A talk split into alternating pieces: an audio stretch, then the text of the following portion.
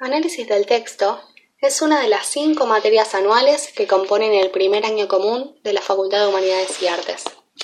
Es la materia obligatoria para los estudiantes de la carrera de letras y para quienes tienen que hacer el primer año común completo obligatorio. Estamos hablando de las carreras de filosofía y ciencias de la educación. La materia busca lograr que los estudiantes puedan acceder y operar con las teorías y conceptos propios del análisis del discurso y del análisis literario también que puedan reflexionar sobre la función mediadora del lenguaje en la vida social y revisar críticamente los conceptos tradicionales que operan en el campo del lenguaje y en los estudios literarios. Entre los conceptos más importantes a desarrollar en la materia se encuentra la lengua como un sistema y la lengua como un campo de disputa ideológica.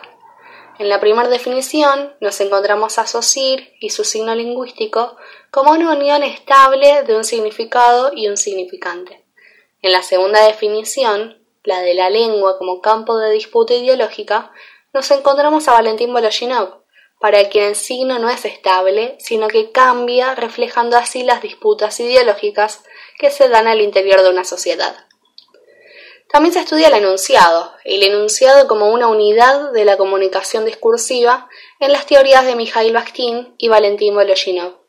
Cuáles son sus caracteres, el dialogismo como la cadena que forman los enunciados, el enunciado en la vida cotidiana y el enunciado en el arte, cuál es el rol del contexto en la teoría de Valentín Voloshinov, el sentido del enunciado, lo que está dicho y lo que está sobreentendido, las distintas esferas de la comunicación discursiva, los distintos géneros discursivos. También se aborda la teoría de la enunciación de Emil Benveniste. La enunciación como conversión de la lengua en discurso, la subjetividad que surge en el acto de la enunciación. A su vez, se cuestiona la unicidad del sujeto de la enunciación discursiva. Nos preguntamos, ¿quién habla cuando alguien habla? ¿Hay un solo sujeto hablante? O es un sujeto polifónico. Surgen las categorías de autor, locutor, enunciador, la enunciación literaria, la proliferación de citas y escrituras, la intertextualidad. También se abordan las diferentes formas en que decir algo implica hacer algo, las emisiones performativas y los actos de habla en John Austin y la performatividad en Judith Butler. La lectura y su cuestionamiento también a la idea de recepción de un sentido ya dado, la lectura como una multiplicidad de voces que significan al texto, el sujeto en la lectura. Sobre el discurso literario, las determinaciones institucionales de la literatura. El canon literario según Harold Bloom. La singularidad irreductible del discurso literario. La relación entre la lengua y el poder. Las teorías de Barthes y Foucault la relación constitutiva del discurso literario respecto del poder. También las fuerzas de libertad en la literatura, mímesis, matesis, semiosis, la hegemonía y la contrahegemonía en los discursos.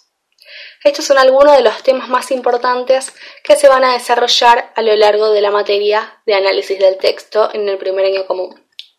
Como una recomendación final, les aconsejamos desde ya si pueden ir leyendo algo de SOSIR, que atraviesa toda la materia y además los estudiantes de letras van a estar volviendo constantemente a él. El texto de Saussure se llama Curso de Lingüística General, pero también pueden consultar a Sasbon, que hace un buen recorrido sobre el autor. Cualquier cuestión, duda, pregunta que tengan, no duden en consultar.